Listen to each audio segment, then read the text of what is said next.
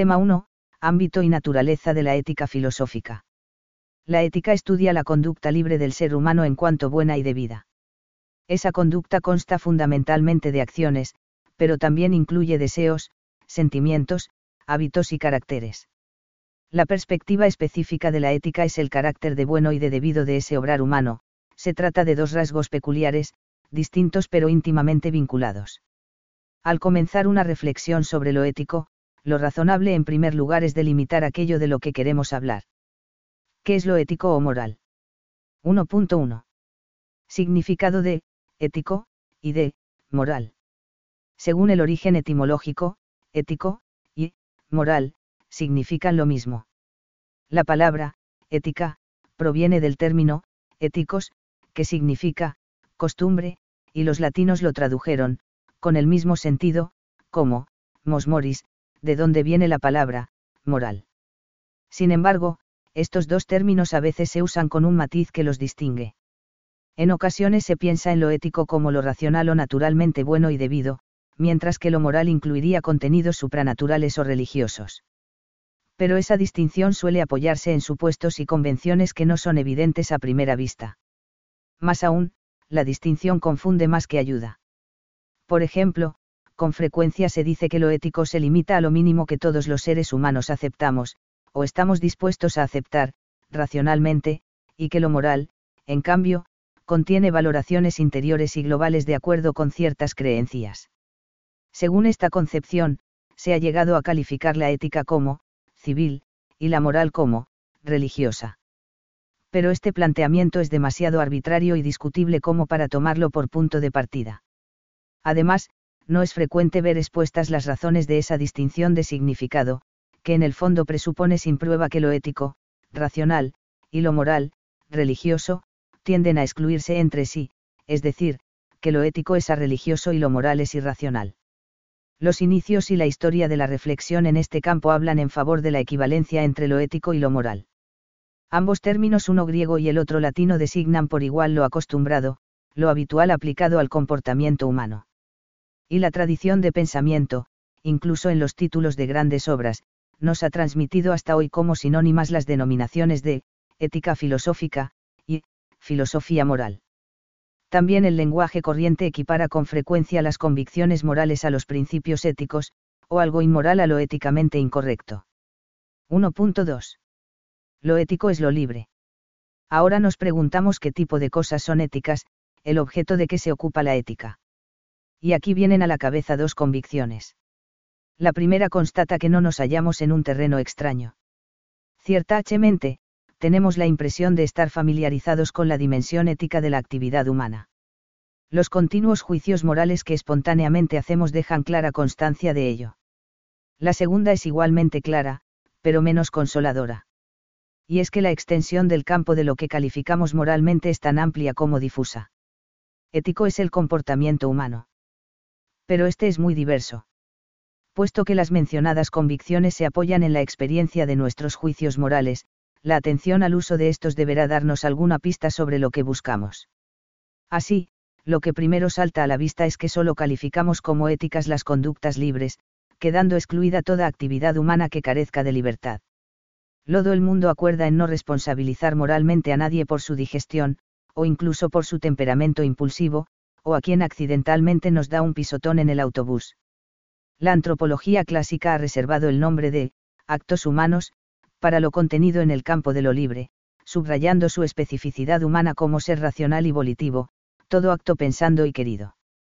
Mientras que se llaman, actos del hombre, a lo que sucede en el ser humano al margen de su conciencia o de su voluntad, procesos fisiológicos inconscientes, movimientos reflejos involuntarios, etc. Los actos humanos son morales, los actos del hombre no. Pero la cuestión no queda sencillamente ahí, puesto que el rótulo de conducta libre es aún demasiado impreciso. En primer lugar, porque en la conducta tenida por libre incluimos corrientemente diferentes tipos de manifestaciones humanas, y no solo acciones, todas ellas libres, aunque en grados y modos diversos.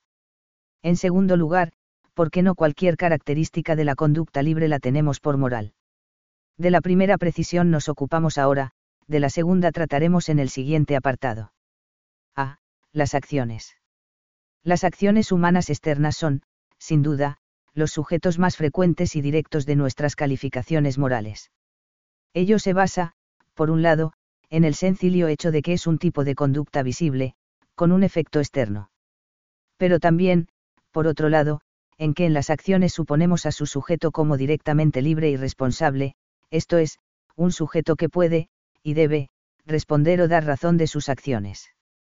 Además, es en el campo de las acciones donde aparecen los problemas prácticos más inmediatos y urgentes, especialmente cuando están en conflicto diversos efectos o consecuencias. Gran parte de la ética moderna considera que las acciones son el único objeto de la ética. Piensa así, entre otras cosas, porque se fija demasiado en los casos de conflictos de acciones incompatibles y en las consecuencias o efectos que se derivan de las acciones. Pero la ética abarca otros actos humanos. B los deseos y sentimientos. Además de lo señalado respecto a las acciones externas, tenemos también la continua experiencia de que atribuimos propiedades morales a otros tipos de vivencias humanas. Así, decimos que una persona que alienta un deseo de venganza, aunque no llegue a ejecutarla, tiene un mal deseo, incluso a veces es equivalente a una acción mala frustrada. Porque un deseo es también un querer consciente, pero que no logra su realización, bien porque es imposible, bien porque el sujeto no consigue llevar a cabo su propósito. El ladrón teme al mal, y donde no puede hacerlo impunemente, no lo hace, y, sin embargo, no deja de ser ladrón. San Agustín de Hipona, Sermón 178,10. Y lo mismo hacemos cuando alguien se alegra del mal ajeno, sin desear ninguna acción. Decimos entonces que alberga un sentimiento moralmente malo, pues es una toma de postura afectiva, de amor o de odio, advertida y consentida. Es cierto es que los deseos y los sentimientos se encuentran influidos por movimientos interiores no voluntarios que los preceden. Los deseos son empujados por los impulsos o apetencias, y los sentimientos nacen de emociones espontáneas. En ese sentido de influidos o condicionados son menos libres que las acciones. Incluso se habla de deseos o sentimientos no voluntarios, y entonces no libres ni morales. Pero cuando esos movimientos o posturas se consienten, cuando su sujeto se deja llenar de ellos, ya son libres y morales. C. Los hábitos, el carácter y la persona. En un plano más profundo, si la persona de nuestro ejemplo se deja llevar habitualmente por ese mal deseo de venganza o por ese sentimiento de alegría en la desgracia ajena, diremos que posee hábitos malos, o sea, tendencias a actuar de modo malo. Y pensaremos asimismo que tiene un carácter, el conjunto de los hábitos, que se contagian entre sí, vengativo o maligno, o incluso un mal carácter en general. Lo cual define tanto al ser humano que en el lenguaje corriente se habla también de buena o de mala persona. Como antes y más aún los hábitos y el carácter dependen mucho de disposiciones naturales, del temperamento, y también de las acciones realizadas por el sujeto en su entera biografía. En ese sentido son libres solo parcial o indirectamente. Pero hay una parte de libertad en la capacidad de su moldeamiento o, al menos, en su toma de postura ante ellos. Por otra parte, el juicio moral general sobre una persona depende de tantos factores invisibles a ojos ajenos, y muchas veces a propios, que no es nada recomendable emitirlos. Solo en casos muy claros esos juicios son útiles para señalar buenos modelos a seguir o malos a evitar. Así pues, la ética posee un alcance vasto y profundo, que recorre desde las acciones externas hasta el centro más estable y definitorio de la persona, pasando por todas sus manifestaciones y vivencias prácticas. Pero, sin duda, las acciones están en el centro de la ética, porque en ellas convergen todas las otras vivencias, como origen y como consecuencia, y porque la sanción más íntima y libre de la voluntad es un tipo de acción, acción interior o acto de la voluntad. 2. Lo ético como debido y como bueno. Queda ahora aclarar el rasgo propio de lo moral, porque no cualquier característica de la conducta libre la tenemos por moral cómo reconocemos y en qué consiste la moralidad de todas esas vivencias. 2.1. Lo debido. En un primer recorrido por nuestra experiencia, identificamos fácilmente lo que tenemos por ético como lo debido, en sentido positivo o negativo, o sea, lo obligatorio o lo prohibido, respectivamente. Unas acciones o actitudes, como devolver un préstamo, mantener la palabra dada o socorrer a un herido, nos parecen éticamente debidas, exigidas, correctas, y otras, como extorsionar, calumniar o humillar, se alzan como prohibidas, incorrectas, rechazables. La experiencia moral está llena de casos en los que exigimos o censuramos ciertas acciones, reconociendo entonces en esas acciones un carácter ético. Así, el carácter ético reviste una peculiar exigencia de deber, es decir, de necesidad. Esa peculiar necesidad que es el deber no es, evidentemente, de una necesidad física de eficacia forzando o impidiendo la acción, pues el sujeto puede físicamente obrar en contra del deber. Tampoco es una necesidad de tipo lógico o teórico ante la cual el sujeto puede permanecer indiferente o neutral. Ni es una necesidad psicológica que prive de libertad interior. La necesidad del deber es, pues, una necesidad sui generis, propia e irreductible, una necesidad práctica que insta a realizar libremente lo debido. Lo debido puede describirse como lo que debe ser. Comportarse cumpliendo una promesa o no murmurando es comportarse como es debido, como corresponde al acto de prometer o al respeto que merece toda persona. El ser debido de una acción se basa en la adecuación o correspondencia de esa acción con la realidad a la que se refiere.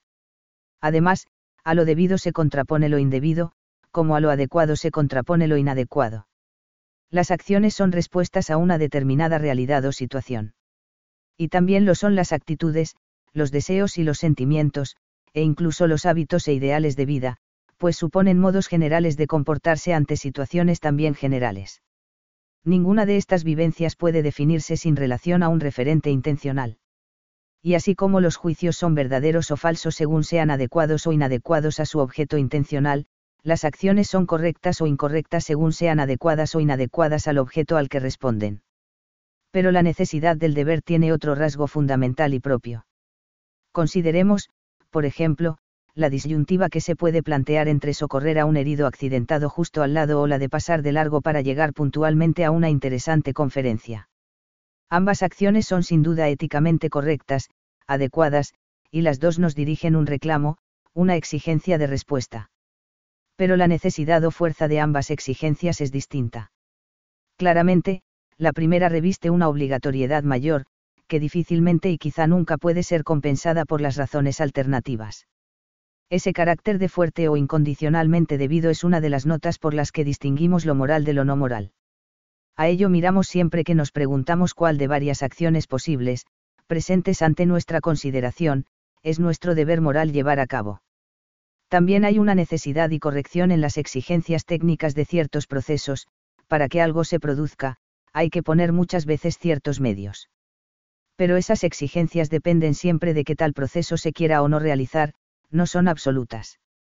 La necesidad moral, en cambio, exige que lo así debido se quiera siempre, se presenta como intrínseca, incondicionada, inapelable, inexcusable. Esta es la razón que ha impulsado siempre a la ética a buscar la universalidad como uno de sus rasgos definitorios, o la imparcialidad que intuitivamente atribuimos a lo justo. Y también esto es lo que da sentido a que realmente discutamos. Sobre juicios morales, pretendiendo defender unas convicciones sobre cualesquiera otras. El hecho de que se nos presenten acciones como debidas, o correctas, o adecuadas, o justificadas o por el contrario como indebidas, o incorrectas, o inadecuadas, o injustificadas es algo que pertenece a la experiencia humana más directa y común, a poco sinceros que seamos con nosotros mismos. Y la ruerza de ese reclamo es signo de la seriedad que concedemos a lo ético, desde irrespeto que exigimos para nosotros hasta la reparación que exigimos ante un mal.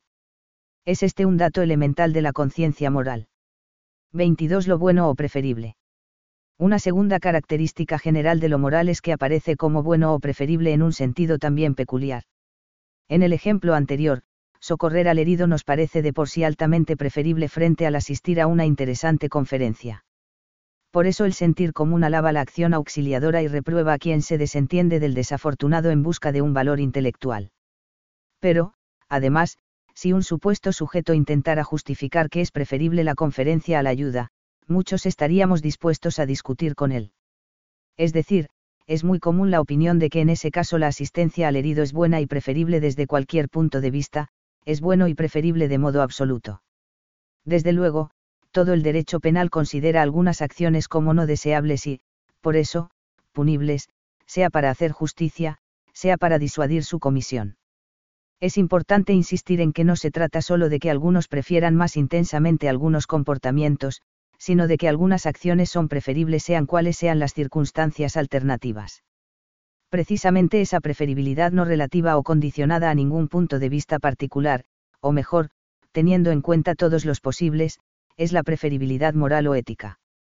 A las acciones, y deseos, actitudes, caracteres, preferibles de modo absoluto, intrínseco, las llamamos en concreto éticamente buenas y meritorias. Cuando Sócrates advertía que es preferible padecer la injusticia que cometerla, estaba señalando la superioridad del ser justo frente a cualquier otra conveniencia, estaba apuntando al punto de vista moral. La filosofía clásica llamaba, honesto, digno, noble, a lo bueno absoluto o moral. La filosofía fenomenológica, del siglo XX, destacando ese carácter objetivo y absoluto de lo bueno moral frente a otras clases de lo bueno, ha divulgado el adjetivo, valioso. 2.3. Relación entre lo debido y lo bueno. Estas dos notas, la corrección u obligatoriedad incondicional y la bondad absoluta, circunscriben el campo de lo moral. No son dos notas de sentido idéntico, lo cual explica que no se recubran del todo. Muchas veces se dice que algo es debido y que en cambio no tiene especial mérito, no brilla en ello un grado especial de bondad. Y viceversa, hay comportamientos tan altamente buenos y meritorios, heroicos, que no nos atrevemos a exigir como deberes. Además, tendemos a llamar bueno o malo sobre todo a las personas y caracteres, y correctas o incorrectas a las acciones. Sin embargo, existe un profundo vínculo y contagio entre los dos predicados, así como entre sus respectivos sujetos. La acción de vida reclama ser, además de adecuada o correcta, realizada por un motivo bueno o nacida de un carácter bueno. Y, en el otro sentido, el sujeto y el carácter buenos tienden a realizar acciones correctas.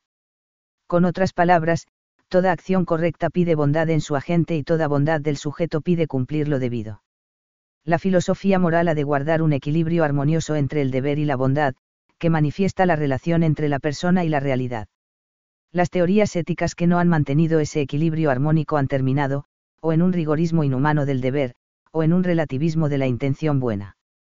Por lo demás, cuando la ética se adjetiva como, ética del deber, ética del bien, ética del valor, o incluso, ética de la virtud, ética de la felicidad, coma, se trata de una acentuación retórica o estructural, pues en realidad la ética necesariamente contiene todos esos conceptos en adecuada relación. Y, por cierto, el que aquí se haya tratado antes el deber y luego el bien no significa una prioridad de lo uno sobre lo otro. Además, ya el hecho de que son dos conceptos que poseen un carácter absoluto entraña una comunidad muy importante. Ambos se refieren a algo último para la persona y para su comportamiento. Lo cual explica que la ética se haya visto desde antiguo como un aliento de lo infinito, de lo absoluto, en definitiva, de lo divino. Que a ella se haya vinculado nuestro anhelo más último y global, la felicidad. Que el hecho de que el ser humano sea capaz de vivir éticamente, o de que lo ético habite en su interior, sea uno de los signos más claros de su peculiar dignidad.